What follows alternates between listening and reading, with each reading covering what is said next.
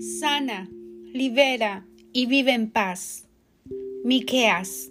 Pero surgirá uno para pastorearlos con el poder del Señor, con la majestad del nombre del Señor su Dios. Vivirán seguros porque Él dominará hasta los confines de la tierra. Declara que todo va a estar bien.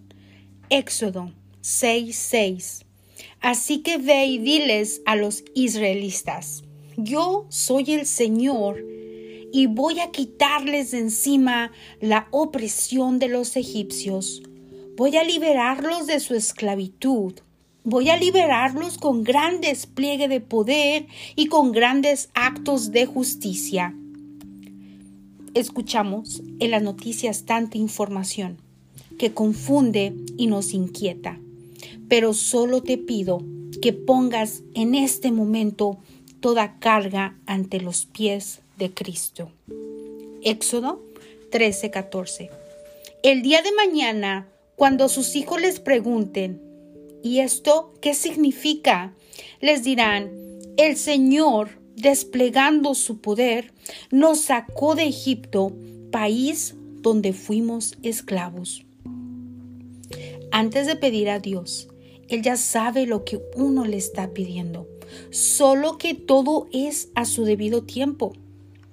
Mira hacia atrás para que te puedas dar cuenta que Jesús siempre ha estado a tu lado, sosteniéndote en momentos de tribulaciones.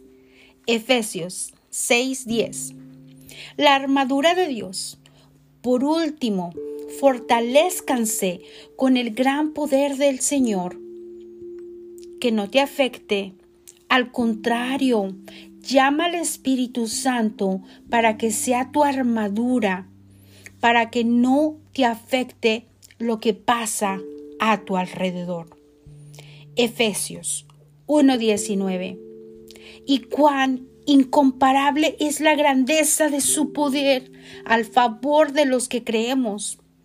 Ese poder es la fuerza grandiosa y eficaz la inteligencia del ser humano no se compara con el poder y grandeza de Jesús, quien vive y reina en mi corazón. Si la montaña no viene a ti, tú ve a ella. Dios está contigo al punto que con su presencia hace maravillas de las cuales la ciencia no lo explica.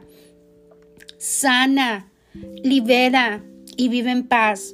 Los tiempos de tormenta van a sosegar y todo renacerá. Es como cuando los árboles retoñan y dan frutos. Así que vive a lo máximo. Con amor, Sara García González.